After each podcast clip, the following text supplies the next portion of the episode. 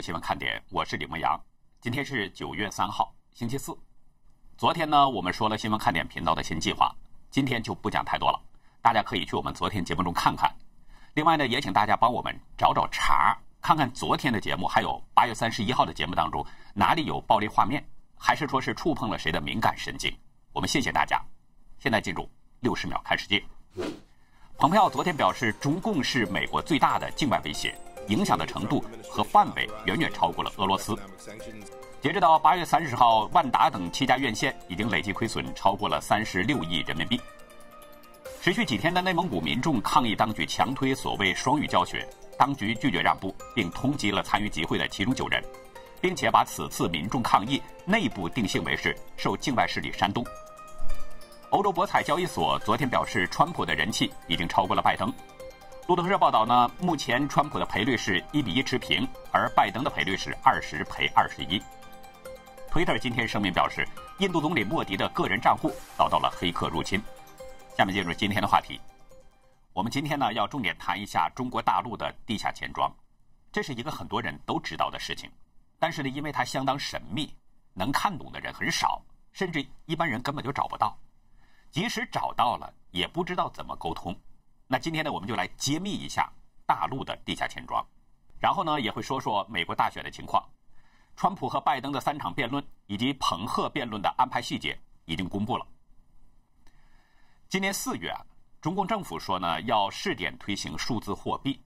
到了上个月初，中共四大国有银行，包括中国银行、建设银行、工商银行，还有农业银行，分别在广东、深圳等这些主要的城市呢，进行了大规模的测试。然后进入到八月中旬，中共又要在全国加快它的推广速度。对于数字货币呢，很多的经济学者啊、专家啊都有他们各种的分析，但是最终基本上都是差不多的结论：这是中共割韭菜的终极版。中共试图是把人们的钱财全部盘剥，控制人们的行动。那说白了，就是中共把这个抢劫已经合法化了。面对中共的合法抢劫，人们再想从正规渠道兑换外币。或者是向境外转移资产可能性越来越小了。那为了保住不多的钱，这个时候很多人又一次想到了地下钱庄。换句话说，中共推动数字货币，也同时推动了地下钱庄。那这也是目前人们唯一能够想得到的。可是地下钱庄在哪儿呢？它安全吗？其实呢，地下钱庄啊，在国内外都有，在国外呢，一般就叫做换汇公司，并不违法。但是中共不允许私下换汇，所以地下钱庄就被催生了。四五年前呢，人们应该还记得，在中国大陆通过地下钱庄换汇，其实那个时候还并不是难事儿。比如二零一一年，时任中共银监会主席刘明康就曾经透露，当时有三万亿信贷资金流入到民间借贷市场。什么是民间借贷市场呢？这里面其实就包括着地下钱庄。一位自称呢曾经在花旗银行、星展银行都有过工作经历的人，写了一篇文章，正在网络上流传。他讲出了自己亲身与地下钱庄打交道的经历，也写出了一位大老板上当的经历。中国有句话：不到北京，不知道自己的官小；不到广东，不知道自己的钱少。地下钱庄就存在于经济发达地区，特别是东南沿海城市居多。像深圳啊、珠海啊、福建啊等等这些地方，都分布着地下钱庄。去过深圳的朋友呢，可能知道，在连接香港的罗湖区，有很多汇兑型的这样的小店，店里边悬挂着正规的本外币兑换经营牌照。你表面上看经营的业务都是合规合法的，没有什么问题。你如果兑换小额的港币，他们可能会按照正常的汇率很快兑换给你。但是如果兑换大额的港币，就需要有熟人来介绍了，然后你会被带到附近的办事处。文章表示呢，所谓的这些办事处，大多数就是临时租赁的写字楼，当地人称之为是水房。说到水房，会使人想到一个词——水客。什么是水客呢？就是指的那些夹带着外汇现钞，在香港、澳门和大陆这三个地方来回闯关的那些背包客。这种方法比较原始，但是呢，当地人很喜欢这样的方式。深圳是这样，香港那就更多了。有朋友可能知道，在铜锣湾啊、尖嘴啊这一带，银行旁边呢都有一些小店，公开悬挂着兑换 （exchange） 这样的牌子。这些小店也像深圳那边小店一样，从外观上你看不出什么问题，似乎你一眼就可以看到底，就是帮大陆过来的游客换换零钱，赚点差价和手续费。不过呢，这些小店啊，其实就是钱庄接触业务的一个窗口。数额小的可以立即兑换，如果数额大，那不是一笔能完成的。我们举个简单例子，如果你要兑换一百万美金的话，那它是不可能一次性就完成兑换的。那怎么办呢？就叫拆分成几笔分开兑换，比如拆分成十万、二十万、三十万、四十万，甚至更多笔。这样做呢，主要就是因为双方都担心怕被欺骗。所以要考虑到资金到账的时效性，还有落袋为安的安全感。假如单笔交易在香港或者是在中国大陆同步完成了，那么接头人呢，马上就会领着这个客户到旁边的银行把钱取出来，然后再回到办事处进行下一笔交易。这位作者在2018年去香港去过几次旅行，其中呢，无意间就接触到了这些人。直到现在，他还保留着其中的一位中介，还有一位所谓的金主的联系方式。文章表示，这些人的朋友圈很少更新。那这一点，我想大家应该能理解。朋友圈很少更新的原因呢，就是因为这些人不可能广交朋友，他们都是在暗地里经营的，都是靠着朋友和熟人介绍的。如果朋友圈里面的人太多，如果不慎，可能就会暴露，这样就有危险。所以这些人他不会轻易的更新朋友圈。他们使用的联系工具呢也比较冷门。我们通常使用的聊天工具，也就是微信啊、Line 啊、Skype，还有 Telegram 等等这些常用的软件。但是这些人不使用这些，他们使用 Sogram 这种软件的伺服器呢是在澳门，但是你在 App Store 或者是手机商城里面你根本找不到。如果是通过浏览器，你或许可以搜到。APK 这样的文件，但是它会跳转到最后一刻无法安装。文章指出，这些人之间有着严密的闭环，只能通过他们在 QQ 网盘里面保存七天，携带着二维码的图片，然后扫描下载。不仅如此，你在使用当中还会发现，他们对聊天的消息都设定了阅后即焚，就是说，发出的消息在对方阅读之后会马上自动消失。最厉害的一点就是，连云端都不会存储。假如交易出了问题，你甚至连举证都无处可寻，因为你想截图的时候，对方会收到提醒。作者认为呢，这就是他们怕黑吃黑，或者是怕被钓鱼。刚才说了，这些人朋友圈很少更新，主要是靠着熟人和朋友这种线下介绍，这是他们最多的切入点。这样做呢，是避免被钓鱼。也就是怕有卧底进来。当相信来的人没有任何疑点之后，他们就会发给你介绍他自己的合规的交易文件。其实所谓的这些合规的交易文件，大家都是心知肚明，不可能真正的合规。所谓的合规文件呢，就是一个空壳，而且是真是假，你也没有办法去查证。对方呢会要求你先签一份合同协议，而且要求客户保证资金来源是合法的。并且在条款中还说明协议具有法律效力等等。不过对这些如果稍加分析，就会得出结论：不可能有什么法律效力，因为本身地下钱庄就是被打击的，协议怎么可能还会有法律效力呢？签了协议之后，然后还要签一份包含双方个人信息的兑换声明。作者说，对方提供的身份呢，肯定是冒用的。并且在协议当中还规定，以第二天某一时点的离岸人民币中间价为准，这样兑换价格。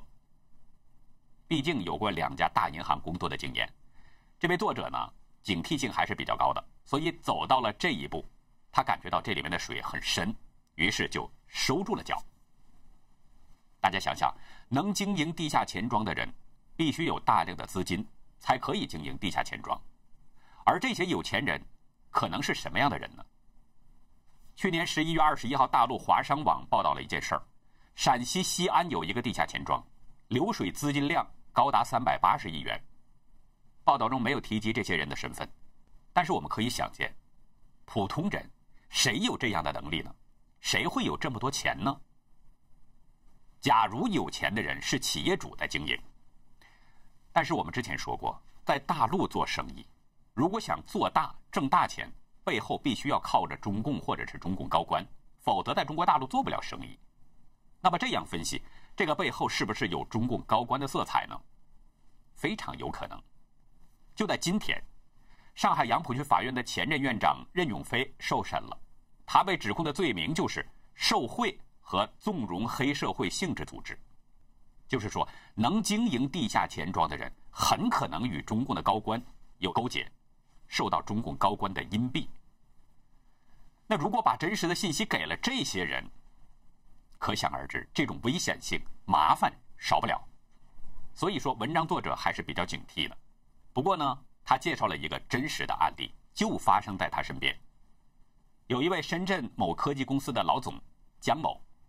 虽然刚刚步入中年，但是身价呢早就过亿了。在香港，他有自己的业务，所以需要在国内兑换一些港币。通过朋友介绍，二零一八年，他接触到了钱庄的人。经过一段时间的接触，在二零一九年二月中旬，江某呢就决定要换一千万人民币等值的港币。他和财务分做了六笔，汇率呢就是以一比零点八二零五为基准。他们先把十万人民币打到了对方的账户，随后呢，他确认了对方打过来等值的港币了。有了第一次成功，姜某胆子大了，随后又打过去三十二万人民币，然后他收到了三十九万的港币，之后又是连续几笔，最终总额停在了二百五十万人民币。为什么呢？因为他的公司当时出点急事儿，需要他马上回去处理，所以约定第二天下午。再操作剩余的部分，全部操作完。不过对方表示呢，希望他在当天就全部完成。可是姜某的确是有急事就不得不终止了。到了第二天的同一时间，他香港中银账户里面的三百零四万港币被退回了原支付账户，而他昨天汇出的二百五十万人民币，在汇款结束的时候，就被人在内蒙、甘肃等不同的地方快速取走了。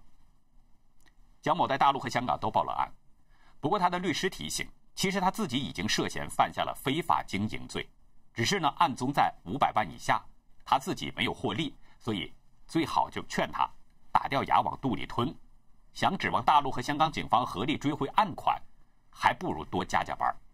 作者在文章的最后呢提醒人们说，地下钱庄就像是赌博一样，你在明处，他在暗处，他们是庄家，只要你参与了。必定是输，即使第一笔他不黑你，第一次两百他不黑你，但博取了你最重要的信任后，八百的时候再去黑你，而当你过了暗宗的线，那你就是在刀尖上跳舞了。说过了地下钱庄，我们把目光转到美国，今年总统大选的辩论啊，安排已经敲定了，争取连任的川普呢，将分别在九月二十九号。十月十五号还有十月二十二号三次舌战挑战的民主党候选人拜登，在这个期间呢，十月七号，川普的搭档副总统彭斯与拜登的搭档贺锦丽进行交锋。第一场辩论是安排在俄亥俄州克利夫兰凯斯西楚大学和克利夫兰医学中心举行。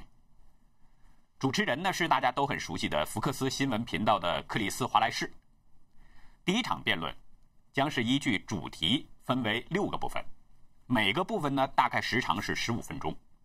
主题是由主持人选定，而且至少要提前一周公布。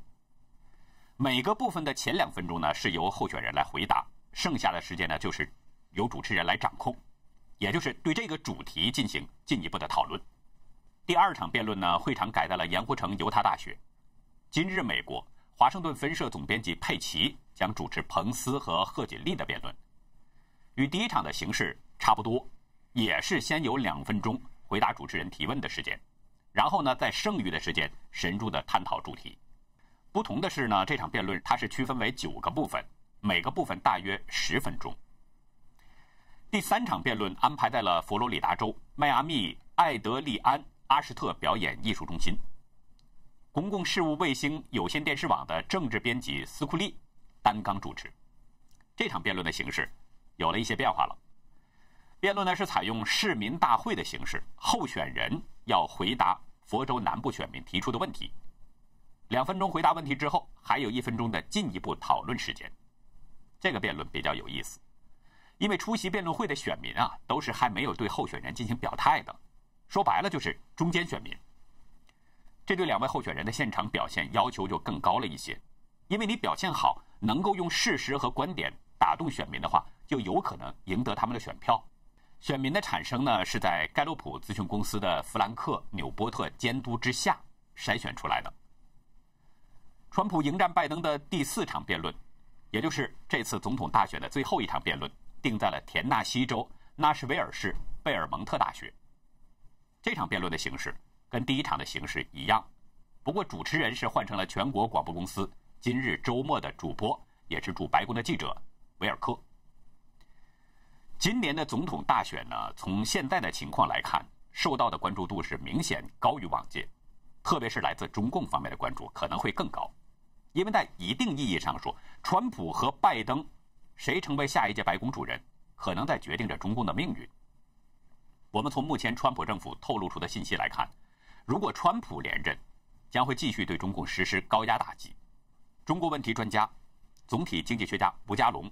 在接受大纪元的采访当中呢，他分析认为，川普很可能要在第二任期内解体中共，就像当初解体苏联一样。那正因如此，中共当然不希望川普连任，所以对美国的这次大选，中共方面的这个关注度是可能超过以往。那如果拜登当选，这是中共求之不得的，因为从私人角度来讲，拜登和习近平两个人私交甚密。而且拜登也曾经说过，如果他当选的话，将会取消川普政府对中国商品施加的关税。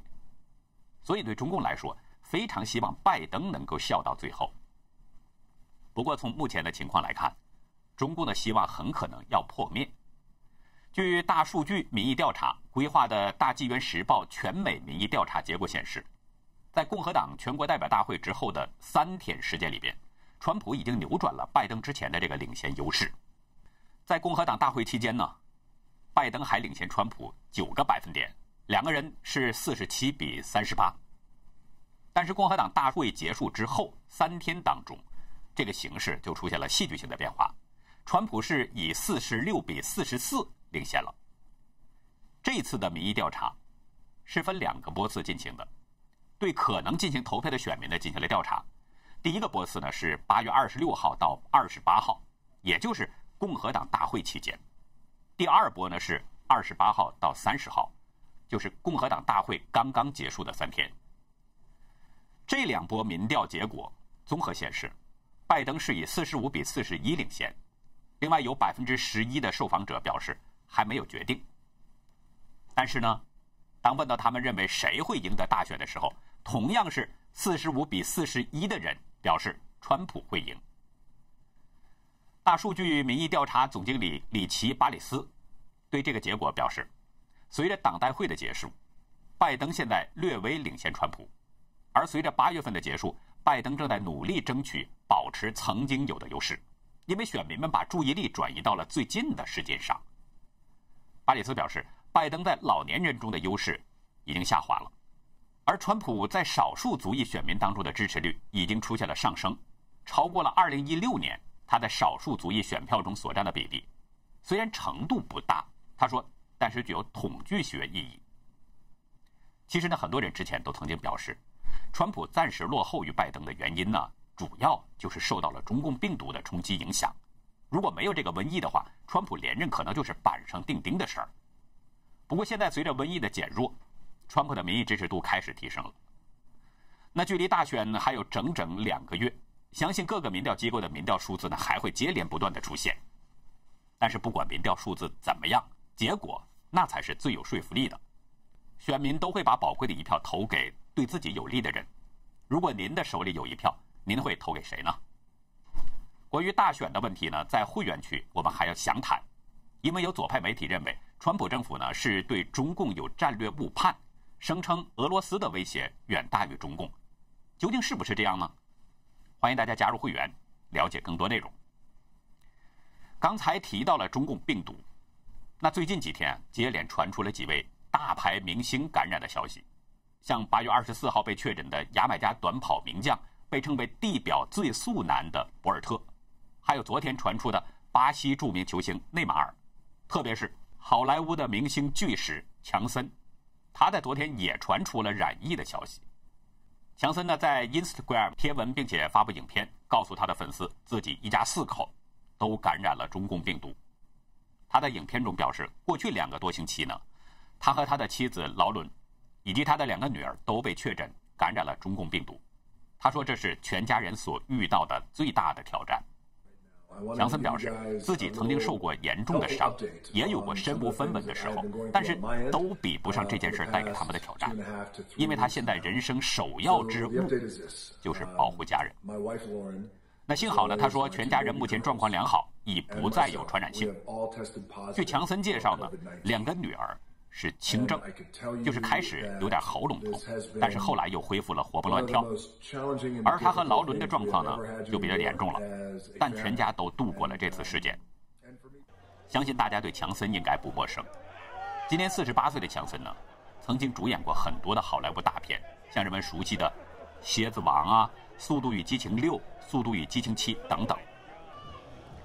上个月呢，在福布斯公布的今年全球收入最高的男演员名单当中，强森是以八千七百五十万美元排在了第一位。有很多网友惊呼：“连身体强壮的巨石强森都感染了中共病毒，看来普通人更要注意防护措施了。”那更多的网友呢，则是期盼着强森全家能够闯过劫难，向他送上祝福。也有网友表示，从强森染病来看，更期待疫苗早点研发成功。说到疫苗，有一位网友转给我一个在抖音上热传的视频，是中共工程院院士、有少将军衔的首席生化专家陈薇介绍疫苗的情况。我们先请大家自己看一下这个视频，然后我们再说。研究的重组新冠疫苗，在二月二十六号，我们第一批疫苗在生产线上下线了，也就我们有了正式的这个疫苗。那一天正好是我的生日。这段视频是谁拍的？我们无从查证，但是画面的左上角显示抖音号 cctv 点 com。这段视频当中呢，陈薇说，第一批疫苗在生产线下线的时间呢是二月二十六号，那一天正好是我的生日。根据这一点，我查阅了网上的公开资料，确实显示陈薇少将的出生日期是一九六六年二月二十六号。那如果这个视频是真的？那么有一个问题就值得深究了。大家知道，中共病毒在武汉最初发现的时间，中共官方说是二零一九年十二月底。然后呢，到了一月十七号，中共开始增加对外通报的染疫数字。